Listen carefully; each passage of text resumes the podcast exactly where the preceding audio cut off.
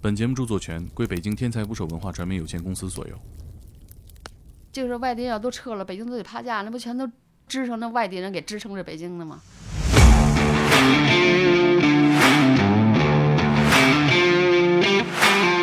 这一整天就忙这三大忙的不识闲儿，一一天就挣个七八千块钱吧。哦哇，哪年的事儿？我根本就就想的就脑子里就没有这个吃吃饭饭饿不饿这概念了。嗯，创就这业点这点事儿，我就忙忙的，我就团团转，我都跑，都是小跑着来回跑。纯纯是创业 CEO 啊！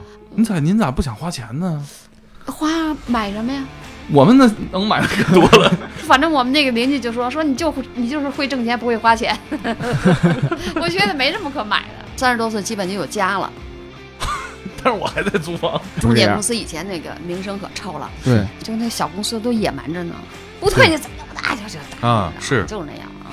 早晨起来有个早市，那个小公园里 头，啊，你晚上超过十点，好人不敢进去，你进去那里边都是干这个的 卖淫呢啊。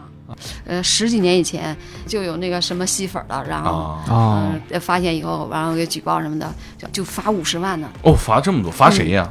呃，罚房东。我就觉得好像年轻人也不愿意听我们这我们这岁数人说话了。哎，是年轻人不愿意听自己家老人说。我儿子这车是八十多万的，儿媳妇儿车是五十多万的吧？啊，我回去我得跟我妈说说，我说我现在不敢说我自己能自理了， 生活还不能我自这理还呢自理不了。 嗯请点击订阅我的播客，拜托了。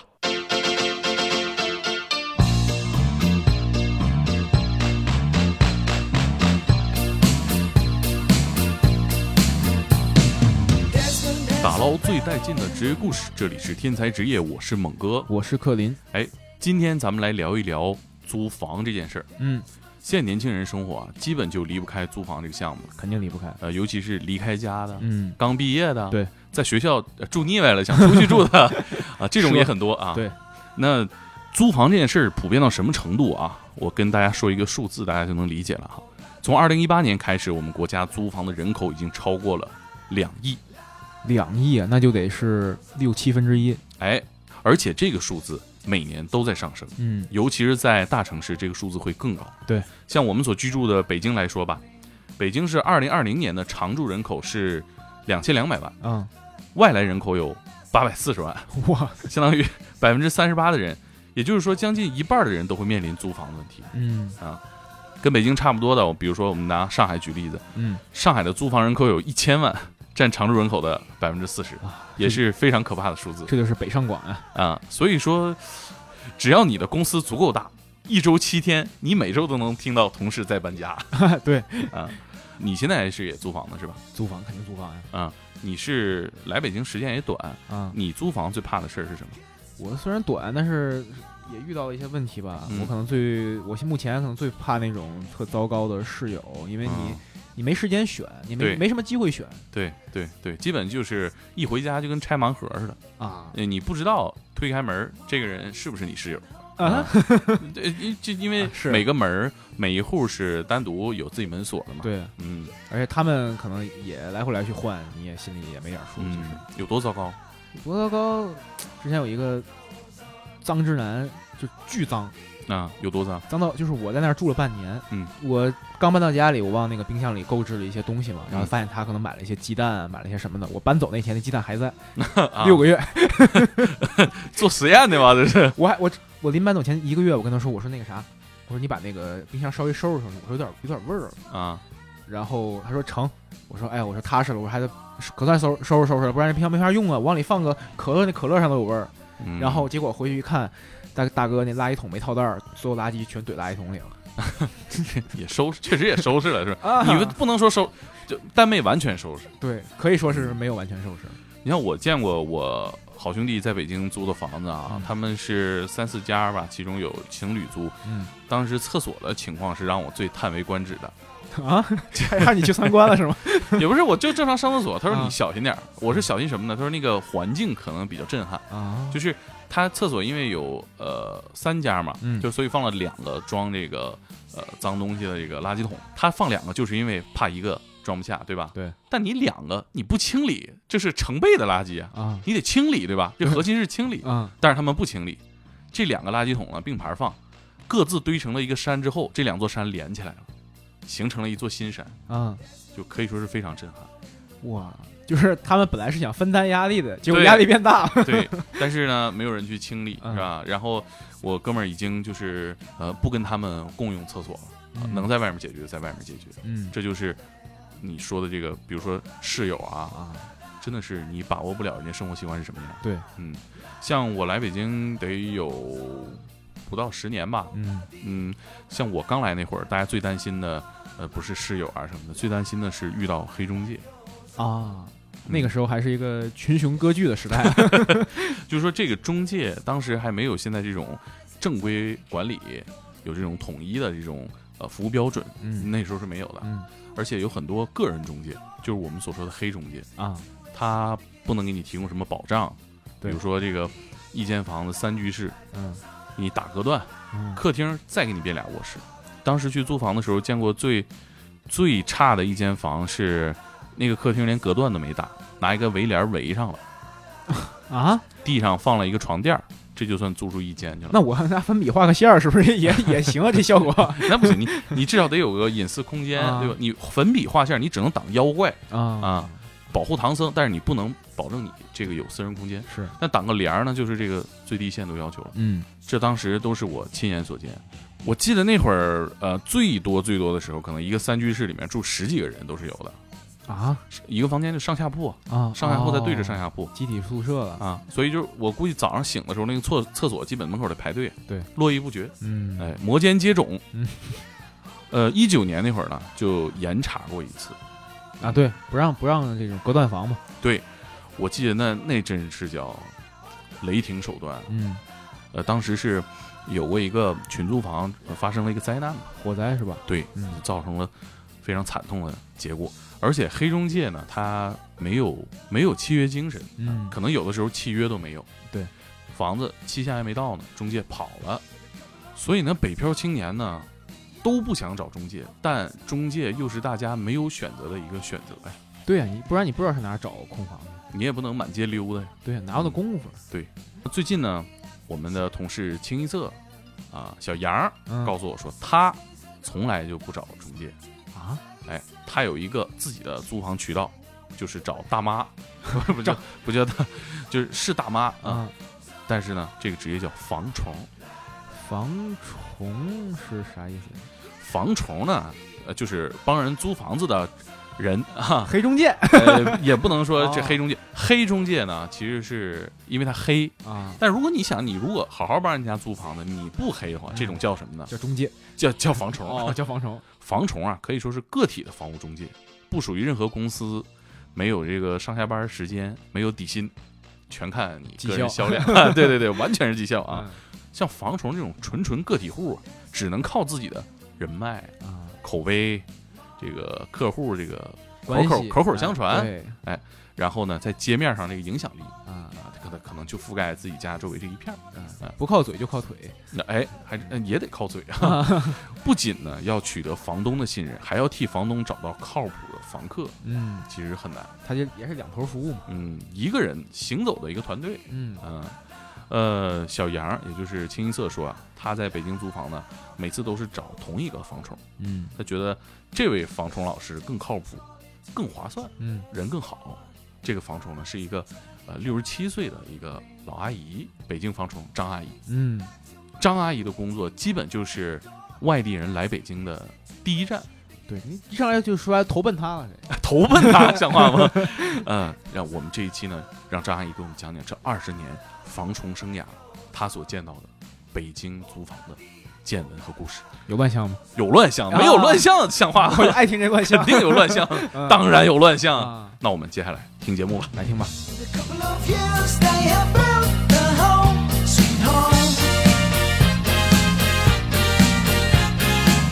With a couple of kids running in the yard of Desmond and Molly Jones. Happy ever after in the marketplace. Desmond 今天的嘉宾呢是呃防虫张阿姨，嗯我们欢迎张阿姨啊。呃张阿姨，您这个工作我们到底应该怎么称呼啊？嗯，我们这样的吧，就是中介公司的人称我们是房虫，听着有点不太礼貌哈。有我觉点得冒犯感觉啊年轻小伙子还行，说跟阿姨说，哎呦，啊呃，张房虫阿姨，这感觉说不出口啊啊，是就是反正就管我们这干做这个的就叫啊房虫。啊！不借助任何互联网手段哈，啊、不，因为我也我也没是没有太高的文化，嗯、也不会什么联网乱七八糟的都不会也，嗯、个人作为房产经纪在北京这边租房的，现在您知道的多吗？基本上哪个片儿都有，比如说我是左家庄那儿的吧，我啊们左家庄那片儿，我们再往那边就是新源里片儿，嗯然后西坝河片儿，他们就哪个片儿都有、啊都有我们这样的人。啊那咱们嗯左家庄这一带是不是就张阿姨一位啊？啊、我们这一带就做成的，就是能保证月月有收入的那样的，我们这一片儿有俩啊、啊，啊还有一个姓关的你基们本就关系怎么样？垄断了，啊，是竞争关系还是这个合作关系？呃，也也可以合作，比如嗯我们有客户了，没有房子了，他有房子没客户了，我们就可以搭伙。啊，啊互相兑换一下资源。 串货是吧这？其实啊跟这几个大的中介公司情况一样，好像对串，资也源是啊，其实跟他们大同小异。从事这个活儿大概多少年了？嗯、我是两千年退休的。退休的时啊候就是，呃，觉得有点不适应，就是也想干点事儿。嗯说干什么呢？不知道干什么。原来一开始的时候卖那个水，就是那这种水，啊啊，饮水然后机呢啊，啊，饮水机什么的。但是我这个就是干的比较吃力，后来不干了，然后就接触上这个租房，就是看着人家挣钱，然后就自己也想做，然后就慢慢摸索吧。就这啊摸索的这当中呢，是你想跟人家学，人家都是捂着盖着，不会让你学到的。啊，啊，哎然后是个手艺活儿啊，就自己呃自己努力吧，就是自己想辙吧，自己用什么办法，慢慢慢慢把这疙瘩解开。啊，就是一旦解开了，一下就挣钱了啊，一直就这么下来了。嗯啊啊，我们租房是租一套房子是收房租的一半儿，中介公司是收一个月的，我们就收半个月的，就是现在的情况是吧？就什么时候都是。两千年到现在二十多年了，这二十年您知道在我们这儿感知是什么样的吗？嗯，这个克林这个小伙子是九九年生人， 他还走道还没利索呢，您这边事业就搭起来了，啊这还是您退休之后的事对业。我这刚来北京，还这个路还没认全呢。就说我一开始干的时候，比如说有的那个人租房到小区去租房去了，啊想想找房，我碰上了，这叫客户吧？我有客户，但是我没有房源。没有房源呢，就去找他们，也叫房主， 找他们别的人，他们手里有房就给租了。但是这么租成的房子就给我一百块钱，嗯嗯，然后我就心里不平衡，就觉得自己还得要努力，还得要这么干。然后呢，我就是我妈他们住是住一层吧，我就在我妈那儿写了一个挂了一个牌儿，就是租房，然后把电话写上，然后有租房子呢就给我打电话了，嗯，然后我就拿拿个本儿，把找房子的人电话记下来，把租房人电话记下来，就这么就记着。有了下家了，电话一联系，然后就租了。嗯啊，自己建立一个信息库，啊、自己那这个沟通也见了不少人吧？因为来租房也各式各样人都有，各式各样的人都有。有没有特别难沟通的情况？嗯，反正我我感觉是没有特别难沟通的。我认为对于我难的就是什么呀？我拿到房子，我找不着这个租房的人；啊，如果有租房的人了，我找不着那个嗯，这个房互相源找有不房着子人了，就这个我觉得是急。剩下我基本我是没什么急。那现在呃，像您过去说您母亲住一层哈，嗯，一层留个电话，像一层这个确实是以前呃小区里面的黄金地段儿，嗯，你开小卖店儿还是你干中介，一层都太宝贵了。啊，但是现在后来信息交换就变了，那像现在您怎么去获取这些资讯啊？我们父母以前也都是做生意的，在街面做生意。我弟弟他们也都是做生意的。我们家族人就是认识人就比较广一点儿，嗯就在他们那个摊位那儿都都搁个电话哦啊，然后慢慢慢慢的什么摊吧，位啊？啤酒冷饮批发的。哦总有去上货的、买货的。嗯啊，你像我弟他们都是街面儿开棋牌室的，啊啊，做那个小小小食品生意的，他们都有个小摊位，在他们那儿都挂个电话。哎呀，那在左家庄一带街面上行走，找张阿姨好使啊！看来啊，啊为啥都知道这一家信息啊，对，人比较多呃啊知其实知道我我的人不多，都知道他们的人就多。但是挂个电话，有房子呢就找我给租。这房子我只要租上一回，下回都是我的回头客回头客嗯啊。给他们租的房，他们都理想，别人有租房的，他也给介绍。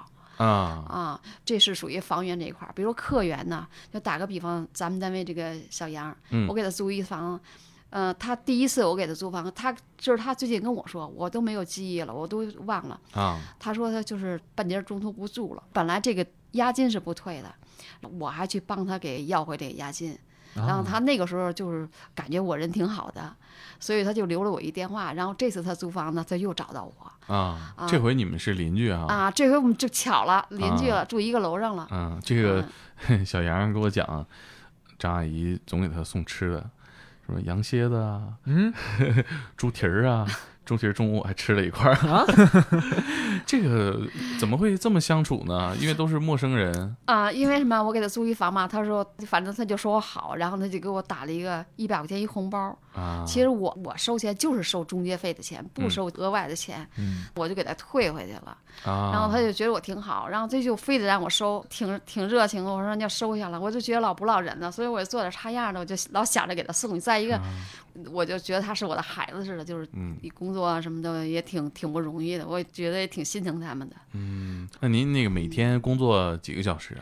嗯，没有点儿，就是我最忙的时候，我就是早上起来，吃完早饭出去就弄到十一二点回来，啊，，哎那您这身体中午十一二点。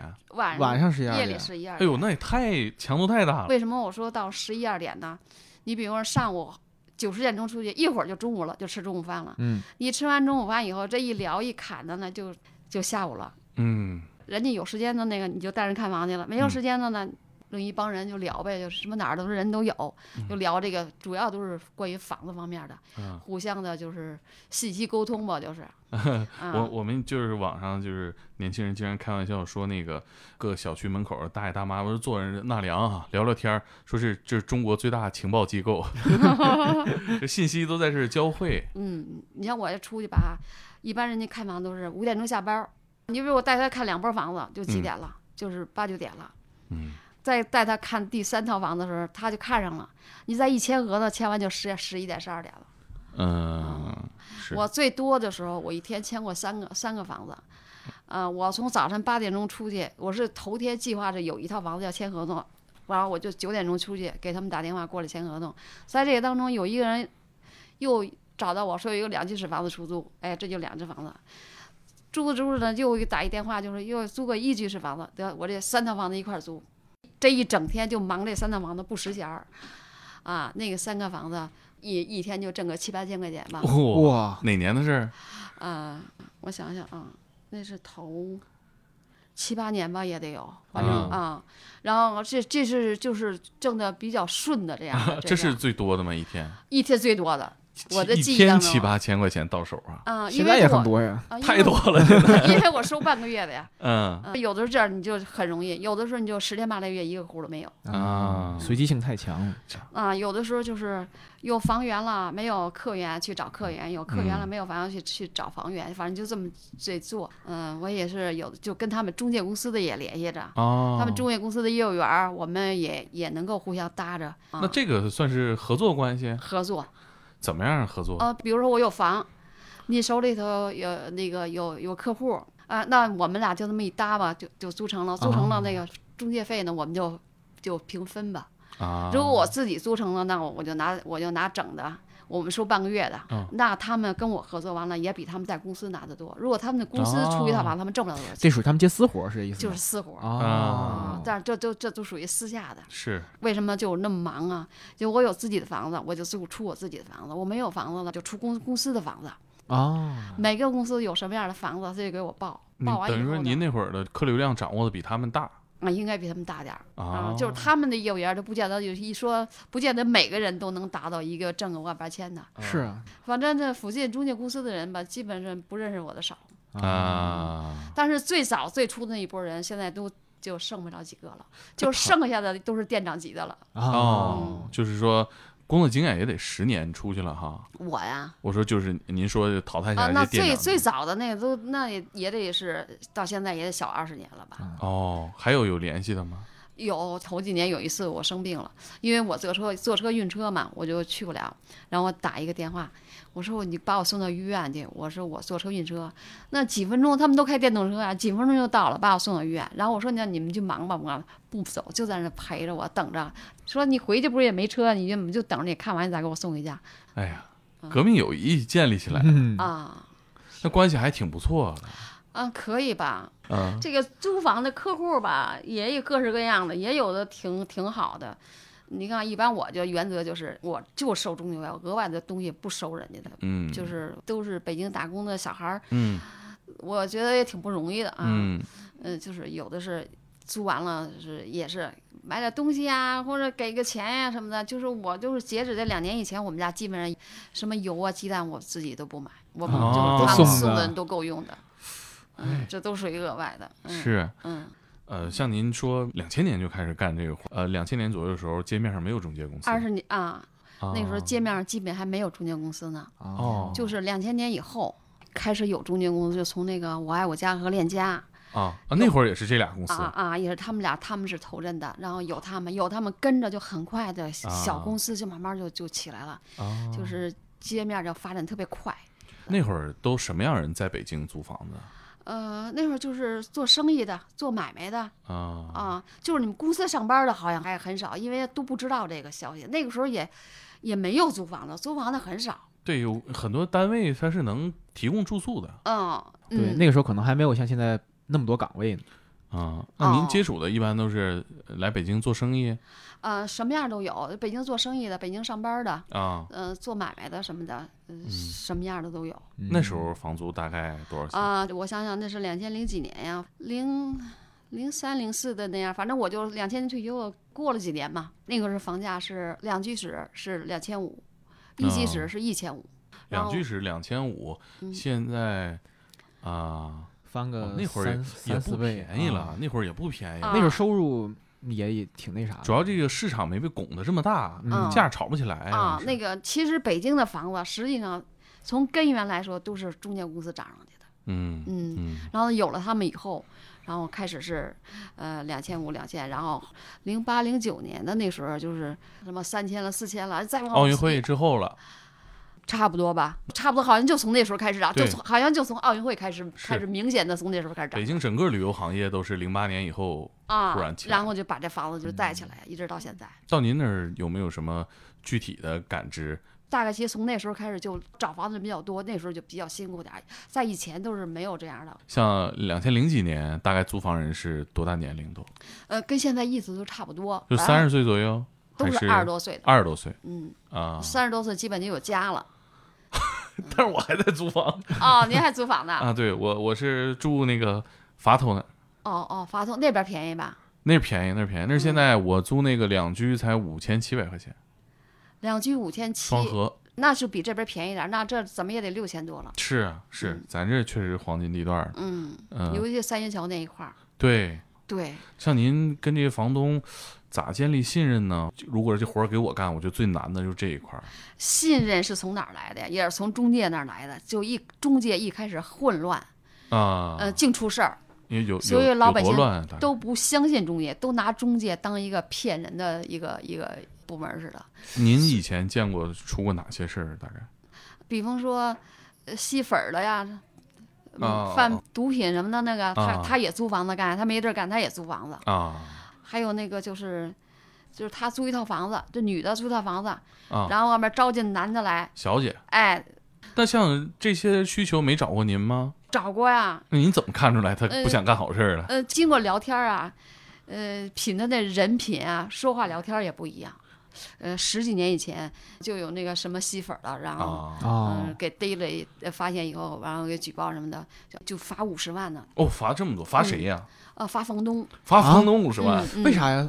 容容刘留呃，那你你租房子你就得负负法律责任啊哦，啊、呃但是我没赶上过这样的。啊，嗯，对，我觉得这个事儿可能也有其他的一些限定条件。我觉得啊房东可能是他租房这个手续可能不全，一反正是越来越不规范，现在是越来越规范。现在中嗯介公司、哪个公司都挺正规的了，啊一开始是可不正规了。对，哦你知道我小时候啊，呢，那个时候卖保险的中介都是当坏人、骗子、传销，嗯， 都是，都都是这么理解的。嗯，这两年不中是这介公样，司以前那个名声可臭了，对，所以说要是一说知道谁谁家人是租房子，就都找来，都不找中介公司，找你来了。啊然后你再慢慢扩，时间越长，你的面儿越广啊嗯啊。比如像那租房子房客，你看那小杨也是，我租了他这套房子，他给我介绍就是三个客户了哎呀，小杨儿，这家伙，啊！你看，虽然我没成吧，但啊是他依然、是嗯因为我的名声就是口碑好，像这个中介，呃，我其实来北京那年一三年，我就感觉是有这个中介的信任的问题。那个时候还不行呢，中介公司还不行呢，就是这个名声还不不太对好，呢。是是，嗯看我大学同学，呃，就是也上过我们节目一个纪录片导演，他就是有一天晚上就给我打电话说那个，因为他知道我是自己一个人住，他知道我这儿能住，他给我打电话说你那儿今天能不能住？我说能住啊，怎么了？他说我让中介轰出来了。嗯，他就把他所有的行李带着就就过来了。我说怎么回事啊？他就说这个中介是也是一大家边儿大边儿一小伙子，有点就是动这个强硬手段了，嗯威胁他，让你赶紧走吧，因为他好像是要涨价还是要干嘛的，就给他轰出来了。嗯当时我们还感觉中介这个挺挺吓人，有的时候还对，还那还时候就威胁人，就给人感觉中介挺吓人跟，黑社会似的。嗯，那、有点那样的，嗯有点那种感觉。那会儿像呃我就在天通苑那边儿，好多好多个人的那个租房二房东，嗯，那就是给配家具配的也不齐，这个环境也不好，呃，手续也不全，也没什么诚信，啊、说变卦就变卦了，押金是肯定不退，而肯且啊定不退，嗯而且街面上这些中介公司也是，就能扣你点儿扣你点儿，啊，就是中介公司，就是那个那几个大公司还好一点儿，就那小公司都野蛮着呢，不退你怎么样？我打就就打啊你知道是吗就是那样啊，就是不退你。我一六年租房子还还遇见过这事儿，我退租啥事儿都没有，他说要交三百块钱卫生费，嗯我说你这合同里没写什么三百块钱卫生费，他说那你交不交？不交我这个、呃、押金我就不退你了，嗯，对，你欺负人。啊，对，现在就正规了，就对这这些事现儿都在没有了，嗯现在说实话，确实是基本没有了。啊，基本没有了。为啥变正规了呢？因为他中介公司他知道他他这个出了好多事情，还有的那个直接签合同，呃签完合同是第一次交房租是交四个月的，嗯，交四个押月，一付三然后小伙子卷着四千块钱房租走了，你哪找人去啊？啊，中这介这这小伙子啊，中介是吧？啊他走了，反正是就这么多年嘛，他就是改进改进，就越来越规范，越来越改进。市场可能也监管了，嗯老出事儿也这啊就公司也干不下去这种事儿了。很多就给卷走的，嗯，就嗯是他外地的，你哪找他去？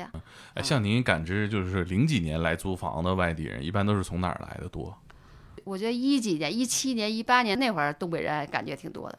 现在我感觉好像好像没有那会儿多似的。哎，好像嗯你真的说一七年、一八年，正是说就是正是说唱衰东北最盛的那几年。嗯，好像就那时候东 东北人多那点儿。对上了吗？那可不就啊，对，真的是我那个时候了解看那些、那嗯些贾行家写的那些文章什么的，嗯写东北就就正是那几年火的时候，啊，嗯，衰也是一年一年一年更一盛。年，哎对对对，一年比一年衰 啊，但是嗯啊！但是现在我感觉东北人也不少，但是没有那个时候多。啊，那个时候东北人干什么都有，东北人胆儿比较大。啊，我我我自己感知就是街面上干这个房屋中介的东北人也不少嗯，现在没有以前多。啊，嗯，相对的，好像这些年好像少点儿似的。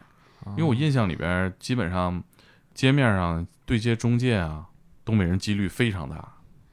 我前两年还还没来北京嘛，在天嗯津那个时候，那我家门口就那时候理发店连锁的开的特别多，就那两年、整个店全是东北人，一嗯啊个一个店一个哦，店东对北人。了理，开发那个店的东北人多。你看一啊个店十几个，一个店十几个，我那几个月我那一条街开了好几个你说理发店还是说涉黄的那理种发？理发店呢，涉黄哪会开的那么夸张呢？那怎么不会？ 那那那也是一条街一条街。那我就不了解了。 你还没看见过吗？ 就是正常的理发店，对，就那几个啊什么是伊东造型那种，是是，我自己感觉也是东北人给人的感印象不太好，一般房东都不愿意租东北的房子。啊嗯，，一是说不东北的就不愿意租。啊其实东北人挺好的，我挺喜欢喜欢东北人性格的，但是东北人也他脾气大， 他就容易容易呃翻脸出事儿。啊，一旦他脾气翻大他一旦他翻脸了，东北人不好崴 过。是吗？呃，因为因为呃，我自己是东北人嘛，但是我。来北京之后，我是比较怕东北人干中介 的， 你也含糊你们本地人是吧？ 这对 我觉就得我是说这东北人不是说 您啊，啊我就是我我没的意思就是说，就是皮不爱皮变给人的印象是这是样的。嗯我我是觉得就是有时候他口音冲，就是你真正常一句好话是吧？他有时候这中介那东北的但说话您特一点儿都冲，不像东北人，您要我不是啊这么着，我看没看出您东北人来。我可能就口音您那被个改的比较多，不是，就那个性那个就是那个东北人的性格也不行，也也不沾边儿。我脾气看着好点儿是吧？嗯，东北人就就比较差。在咱们这个二环一带，这个违法犯罪的事儿呃现在少了。我听说以前三元桥那片儿也不少啊，我听说原来三元桥那一带呢，呃，治安也挺乱是，就我们那个，您知道我们左家庄那块儿吗？啊早晨起来有个早市，那个小公园里头，啊，零几年那时候，嗯你晚上超过十点，好人不敢进去，你进去那里边都是干这个 的，干这个的卖多淫的啊，啊，而且干这个的东北人多， 其实我觉得最直观一个是东北人他胆儿大，胆儿大，东北人胆儿大他，虎，他啊，他虎，对 了，而且再一个离太近了， 他进关里了。他能挣钱的地儿最近的就是北京，他再往南去，那是广州、上海太远了。嗯，而且我而且我一直是觉得就是这个你太容易识别这个东北口音了，对，就就你两句话一下就听出来了，对啊，藏不 住。但是你吧，你也不像东北人的那的人，我归属感有点问题。 哎，我我真是觉得得到一些真实的关于这个大家是怎么看待东北人，和我想象差不多。我觉得刻板印象它不是安在所有人身上，但是这是一个概率问题。可能最后在那个有些网上它放大了，但其实它那个怎么说，那些本源差不多。啊就也有很多声音说外地人来北京给北京人生活带来不适了。像您这老北京，主要接触都是外地人，您啊怎么看待这个变化？嗯，什么变化？就比如说像你看两千年以前，北京基本都是本地人，嗯生活人人口也少，嗯但是后来外地人来的越来越多了，不管是收入上啊，还是一些公共设施场所上啊，都占用了这个很多很多资源，所以不是就是有很多老北京说不喜欢外地人来嘛？但是您这个工作仿佛就是在接纳来北京的外地人，啊，对，那您是怎么看待就是大量外地人来北京，对老北京就是北京人生活有实际的影响吗？我觉得没有，我我感觉好像就是外地人要都撤了，北京都得趴架，那不全都支撑着外地人给支撑着北京的吗？好多行业的工资北京人都不干呢，都外地人都干呢，嗯是吧？嗯，这个别的方面我也感受不深那您现在工作状态每天忙吗？这个活儿多吗？啊、我现在我从去年到现在基本不怎么做了，因为哦我身体不太好，我是一二一二年查出糖尿病，哦，嗯，但是这个活儿呢，就是查出来他病，但也不是说不能干，也干，干干越干呢，就觉得身体越不适。有时候你干完以后回家就特别疲劳，特别累。嗯嗯，这两年呢，我就想孩子，呃，也能自理了，啊我们也有也有退休金什么的，也就不怎么不打算干了。啊，您那个儿子从事什么行业我儿子他是自己单干吧，他就嗯不像你们这样上班的，啊？也做嗯生意现在我儿子开了一个棋牌室。啊啊？那啊可以，啊，还是生意上还有连接呀。啊，他现在开了一个棋牌室，然后他在他还有三个网吧，哦，秦皇岛那儿开了三个网吧，啊哎呦， 哎大户， 嗯，然后他还做着这什么叫什么，就是外地人在北京上三险什么的，啊他也有这个公司什么的带啊，脚公司也有这项业务啊哦，哦哎呦，啊，他也带着做生意做做真好，大哥啊！啊，阿姨刚刚提到说有退休金，但我听说您好像房子也就不止一套啊， 就就啊，好像房不子太愁钱啊。啊，房子我有一套，我儿子有一套，啊但是我儿子那个房子呢他住不着，他自己单独的已经买了两套，家里他就三套了哦啊，那您出租自己家房子，收入也都相当可观了啊。我们那个装修好能租到八千。嗯啊。那阿姨呢？像您这个也不愁钱花啊，在北京生活也挺舒适了。这个状态是多久了？是一直条件就还不错，还是说做这个防虫呃呃慢慢慢慢积累起来的？就是两千年的时候，我们左家那一片儿都是平房，我们都是平房，然后我们都是回迁的。嗯我们那时候老百姓啊，住房条件很差，有的呢一家三三代人恨不得就住一一一间半房子，平房就一间半房子。呃，比如孩子长长大了，一间半房两那个屋坐不住不下了怎么办呀？他就扩建自己搭那房子，盖的房子违建然后啊啊自己违建对违建、就是那么住。嗯最后呢，我们这规范港街改建了，然后我们就回来了。就是两千年那时候，嗯，就那个时候都不敢租房，啊不敢租房。我们租房那会儿是，结婚四年谁都不知道我们家租房，因为这人们当中没意识里边没有租房这么一个意识，就不嗯租房。就是基本你租房的时候，那都是胆儿比较小，得捂着盖着，尽量不让人家知道。知道以后就怕人家给举报了，然后你这房子国家给你没收了啊，分的房啊，分的房。哦啊，我那个时候没有买卖房子这么一说的，啊都是分的房嗯啊。这是后来，嗯、也是零几年吧，就是后来才开始有有卖房这么一说。嗯我们这两套两居室嘛，是花了十一万买了两套两套两居室那会儿。嗯，啊那会儿十一万，嗯，那肯定也没有现在 这么让人负担不起啊。呃，那时候也跟现在这么紧张，那个时候趁个几万块钱的人都很少啊。哦，那现在现在你说各家各户趁一百万人都不新鲜，像我这样的就是退休的这样的，他从年轻就攒钱，攒到现在怎么也能够攒个一百万了吧？但那个时候你能拿出五万块钱来，那都算有钱的了嗯啊、我们那时候是先买一套房子。后来我不是租着房子嘛，然后我就又买了。那时候就是两套房子都买了，让人看着我就挺有钱的了。嗯，嗯，那那会儿那您那十几万是怎么挣的呀？那时候那那时候那十几万，你就做买卖的人也少啊。那会儿，啊，啊，我们家人也比较比较就是呃前卫，七几年末八几年初的时候，我们家就开始做生意了。做什么生意？意呢呃，就是一开始的时候是我爸妈就是那时候是接着卖冰棍儿，啊？就是我们家是。第一份儿，跟着啊就第二份儿、第三份儿就出来了。再往后就大面积的摆小摊儿的做买卖，做什么是买卖就就都有了都有了啊。然后呢是卖水果儿，啊，后来就卖弄啤酒，啤酒批发。那会儿我们就买个，我爸他们就买得起幺三零车了。什么那车会儿呀？幺三零车，幺三零是什么车？就摩是托大大卡车啊，那种拉货的那种哦摇载车啊，就是能买得起那样的车的，就是也算大户了。其实那嗯时候买那一个车才一万多块钱啊啊，就是那时候就是万万万元户了。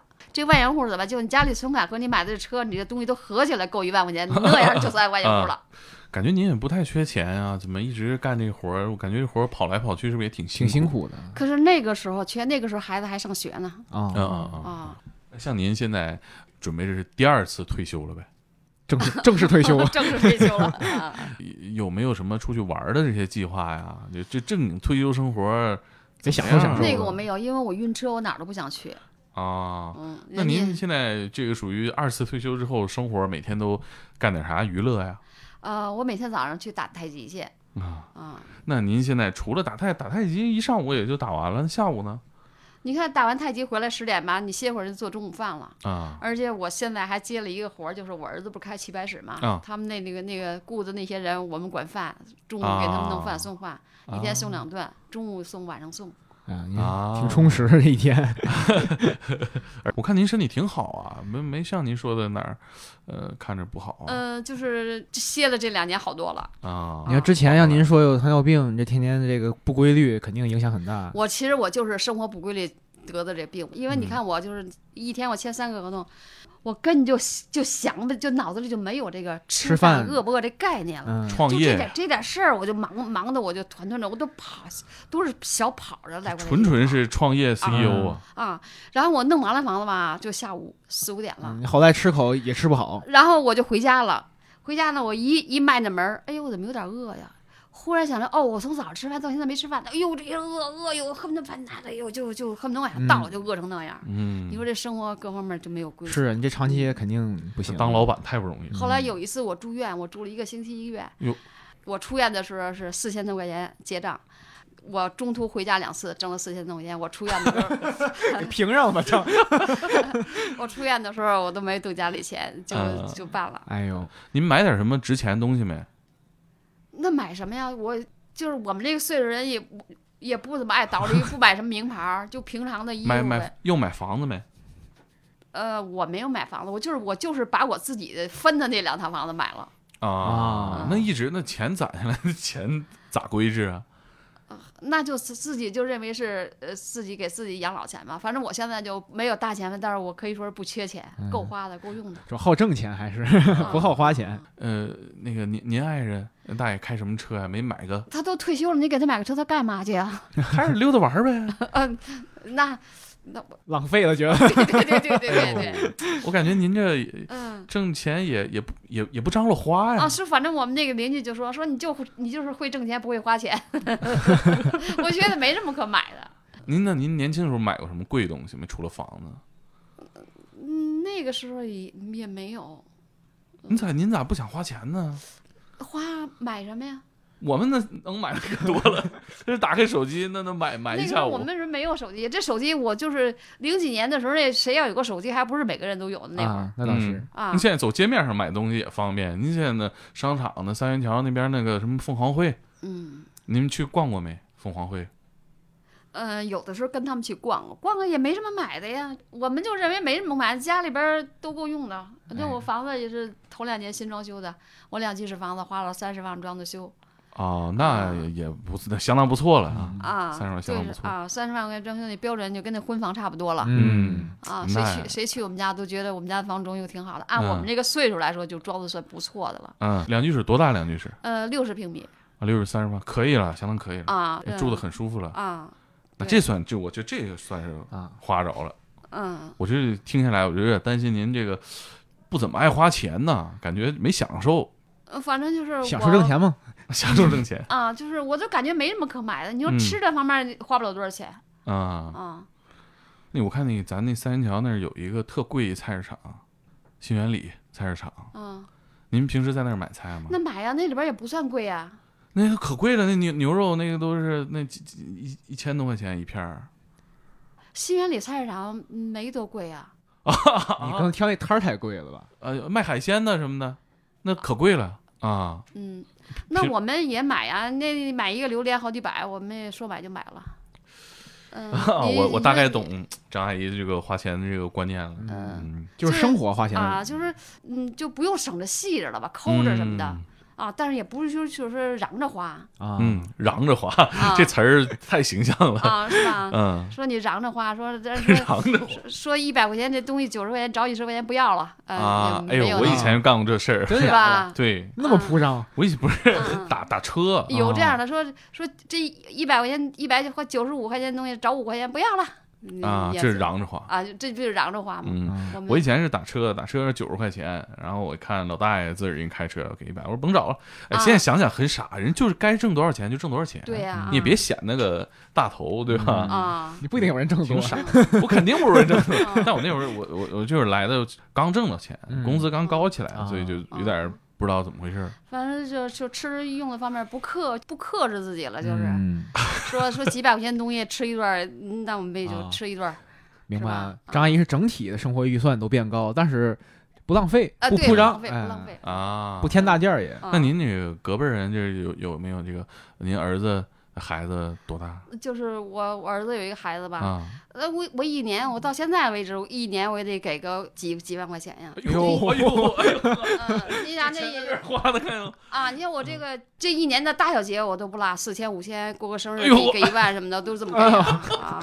懂了懂了懂了哎呀，啊！是孙子孙女儿孙女儿，啊？多大了？嗯，现在刚上一年级啊，啊，那您这一年给小孙女儿就就不就，老就少几钱。啊万块钱，就反正我就一年大小节不什么节什么节都不落。你看这几万块钱其实是一个人一年的房租钱差不多。呃我觉得您这这一辈人哈，就就是挺典型的，就是说像我们父母哈，嗯、就是愿意给孩子花钱，嗯啊自己不爱花，哎自己没啥可买的嗯啊，没什么可买，你吃啊，你随便吃，鸡鸭鱼肉，你水果各种水果，你嗯还有什么就吃这些东西。嗯啊，人我就想我我姥姥也是，那就是你就是家里也不缺钱，我姥就好做饭，嗯给自己每天做的都累的都不行，睁不开眼了，还在那儿做。嗯嗯嗯做饭也挺解压的。嗯，但是我靠，有时候看我姥我也说她你别做那么多，家里人吃不了，都都做剩了，但是就好做饭。嗯，我们家做饭不不怎么就是凑啊什么的啊嗯，啊，都是吊着样儿的做，什么羊蝎子呀，什么啊牛尾啊，什么的，别人家不怎么经常做的，哎我对们做这都是老北京名菜。 哎，啊，大皮皮虾什么的，我们皮皮虾，跟我老家一 样皮。皮虾是不是您儿子从秦皇岛带回来的？哎，经常的，一年的 要到开春的时候季啊节和嗯这秋天九月份也差不多就啊去看看那边买卖啊顺便那边那买那买边海那鲜皮皮虾比较肥，嗯啊啊呃，那哎，那您儿子买什么大件儿没？买个什么好车没？嗯，我儿子这车是八十多万的，儿媳妇儿车是五十多万的吧？哦， 那这个差不多，跟我想象差不多。嗯啊，啊他们最近新买一套房六百多万，啊，嗯那这儿子确实钱是花着 了，啊，所以我就说，我就这钱就挣不挣，我就无所谓，因为身体不太好，就是完了啊干完啊了以啊后身体受不了，哎，所以是我就说，我是谁要问我说怎么不干了，我就说孩孩子自理了也能自理，我说我就跟人家这么说，我不说这些东西也是没必要吹嘘啊，哎对，不说这些东西。但啊嗯是您现在这个就是，我就实话实说吧，我就不怎么说这些东西，就是说嗯就是说他们能自理，嗯，不跟我 要钱。啊，我回去我得跟我妈说说，我说我现在不敢说我自己能自理，生活还不 能我这还自自理呢。理不了。 嗯，我现在买房也困难，嗯买房首付怎么得一百多万呢？那差不少呢。啊，嗯我儿子他们买了一套房六百多万，他们贷了一百多万，嗯，啊，真好，我我我特羡慕您现在生活状态，我都想一步跨越到这个生活状态。就是，我觉得就是对现在来租房这些年轻人啊，他们刚来北京，幻想有一天在北京有片瓦遮风哈，就很不错了，就很不错了。我就觉得，就是这种状态，那都很难，是吧？啊，对，因为你弄套房价钱太高了。嗯嗯，那您二十几岁的时候，有没有想象过自己大概退休时候什么样？呃，因为那个时候我们都是住平房。我二十多岁的时候也没有想到，就是我能住上高楼大，就是楼房。那二十几岁的时候，孩子很小的时候，那时候好像也挺忙挺累的，上了班儿顾家务活儿什么的。不比我们现在轻松。嗯，不轻松，尤其我不咋轻松，因为我我是做食堂食堂工作的吧。哦，呃，那时候我也也比较上进吧，也是有什么机会就出去学习什么，单位有有个名额什么，我就让我去，我就什么出去学习去啊，带着孩子，呃，然后上着班儿什么的，操着心什么的，就是那时候很累，就顾不上想别的也。嗯，现在我回想起来，那时候挺累的，不顾不上。跟我我们现在差嗯不多。啊，嗯，就是方式不一样了，就是对这个你们这个什么加班加点啊，我们那倒不加班加点，嗯嗯、就是也挺辛苦，也挺累的。哎嗯有没有什么跟现在这些租房的年轻人分享的经验或者是感受？反正我我我也说不上什么来，我就没什么什么，我就感觉这孩子都都挺辛苦的，挣点钱挺不容易的。嗯，有的时候就是看到那些，比如这小杨吧，离我最近了，哎呦，就觉得是自己的孩子似的，就挺上班挺累，挺辛苦的。哎，做点什么差样，就想着给他送点儿去啊，就就这样。嗯，别的我也没有什么。嗯嗯，我觉得我我一开始我跟小杨这么说，我说我这个实在是没有什么采访的价值，因为我没有有做出怎什么么没特有殊的贡献，就是平平常常。嗯，像您这个，呃，年轻时候这一代人想的都是怎么能够为集体做出更大的贡献。现在年轻人不想这个了，嗯，想的都是怎么为自己做更大的贡现献在 是啊他们能我把自己顾好的不容易了。啊，对，好像也是。啊嗯，所以就是倒是您很有采访价值。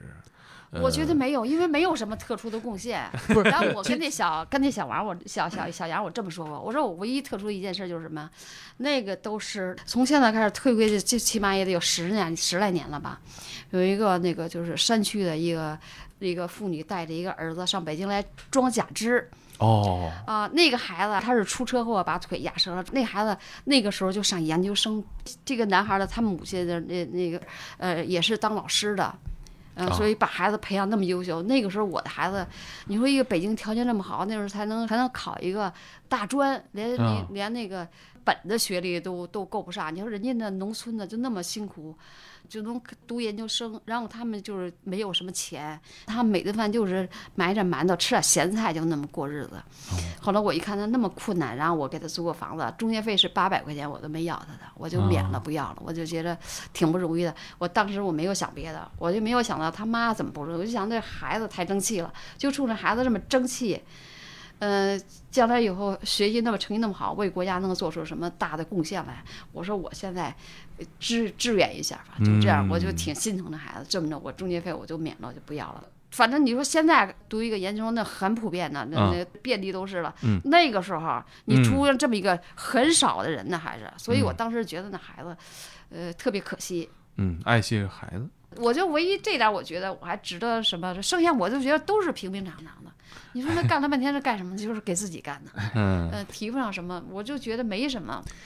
现啊在咱们都应该给自己干，这个挺好的。啊但我觉得，我其实其实听完，我关键就是觉得有一个事儿特别好。我现在我今年二十二岁嘛，就我这个年龄，其实几乎没有机会和您这个年龄的人交真流正对话沟嗯通或者听他们在想什么说什么。我因为我们听我们节目的大概年龄都是二十多岁上下，嗯甚至有十几岁的学生嗯，念中学的人，就是是你有这么一个机会让他们听到您这个年纪的人在说什么想什么，其实就是已经很重要了。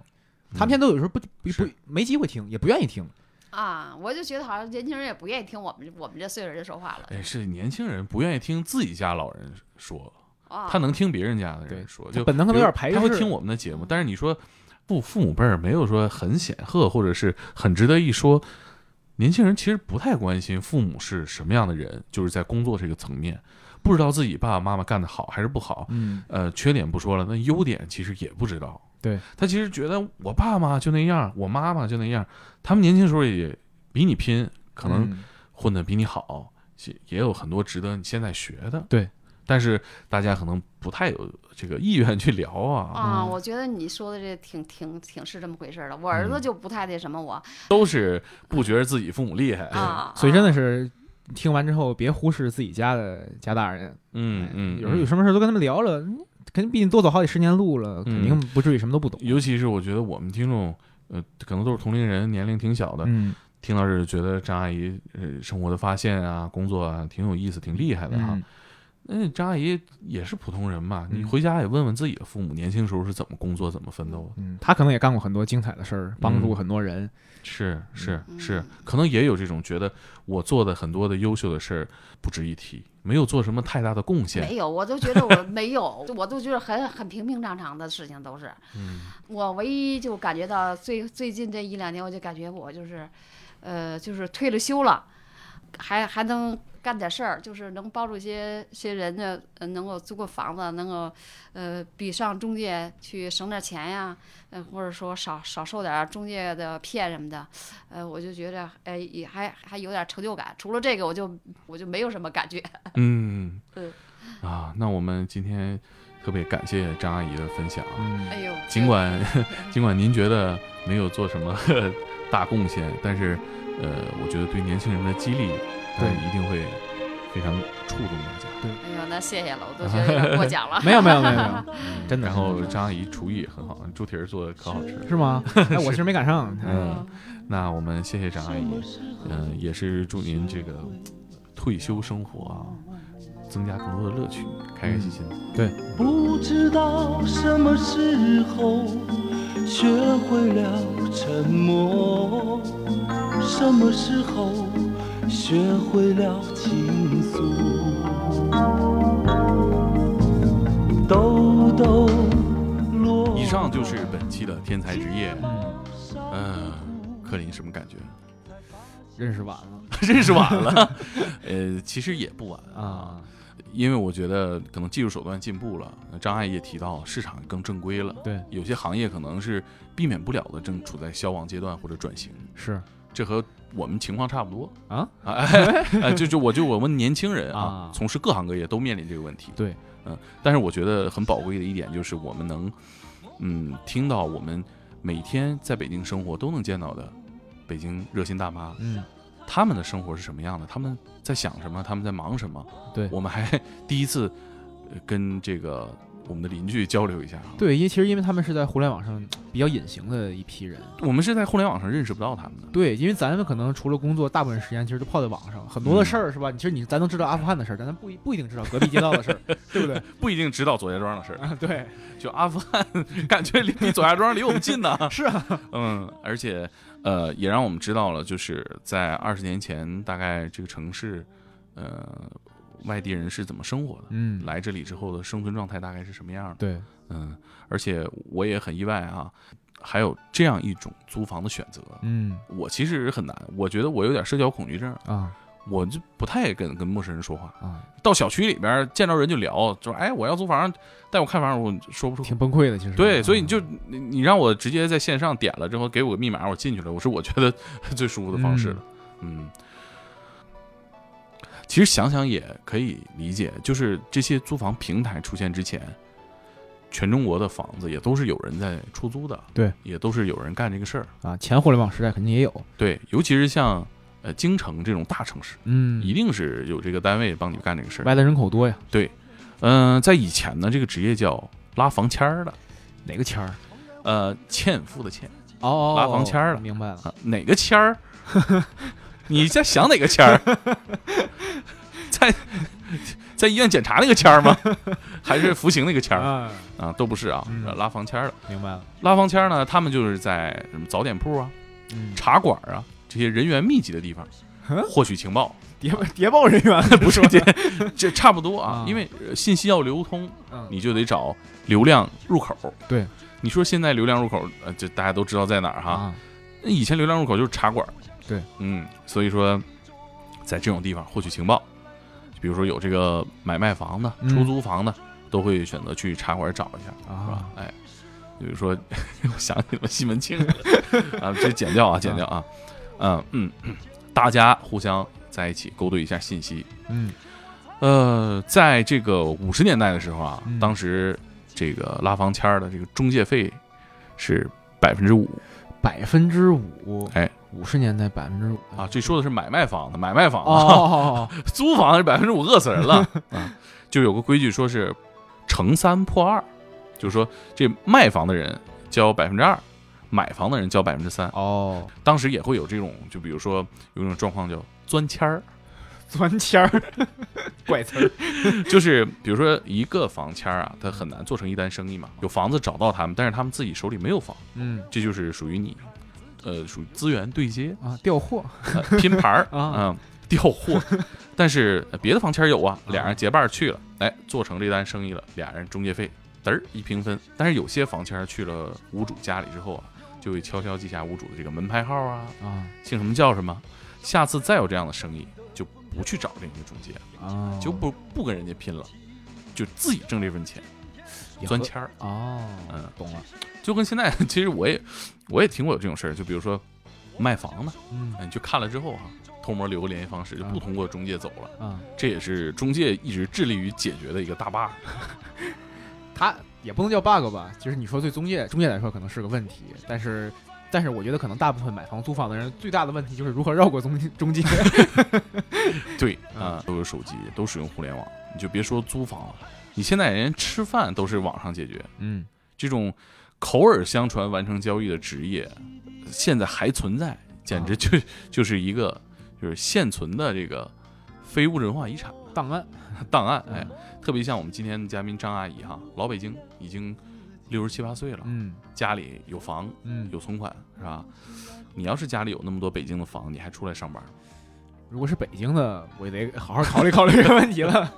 哎，我觉得，呃，像张阿姨这样还致力于工作的，嗯哎、这其实也是这期节目给我带来的一个激励。啊，就我愿意干这事儿，有成就感。嗯对你总得干点啥吧？嗯光在家里吃四百块钱榴莲，生活没有快乐。嗯，所以我就觉得，嗯，干一行爱一行啊是，啊，这其实有一个前后因果关系。对，我觉得张阿姨就属于这种。嗯，嗯，他不是爱一行，他不是像我们现在这一代人想问题是爱一行才干一行，对他们这一代人就是干一行才爱一行，他们，他其实干这个职业是让他说，其实他嗯可没有那么多选择。当时也是为了挣点钱儿，对嗯，对，你你说谁会选？就是我，我去选，我喜欢这行，我觉得难 难吧？ 我致力于成为中国最好的中介经理人，也不是没有，也不是不值得啊，嗯啊，但是是你对一个这行业之外的人想选择进来的时候，我觉得很难，对，嗯，所以还是让我听到了跟我们这一代人不一样的这种思考方式，是，比如说他，嗯，一直在思考到底自己的贡献是什么。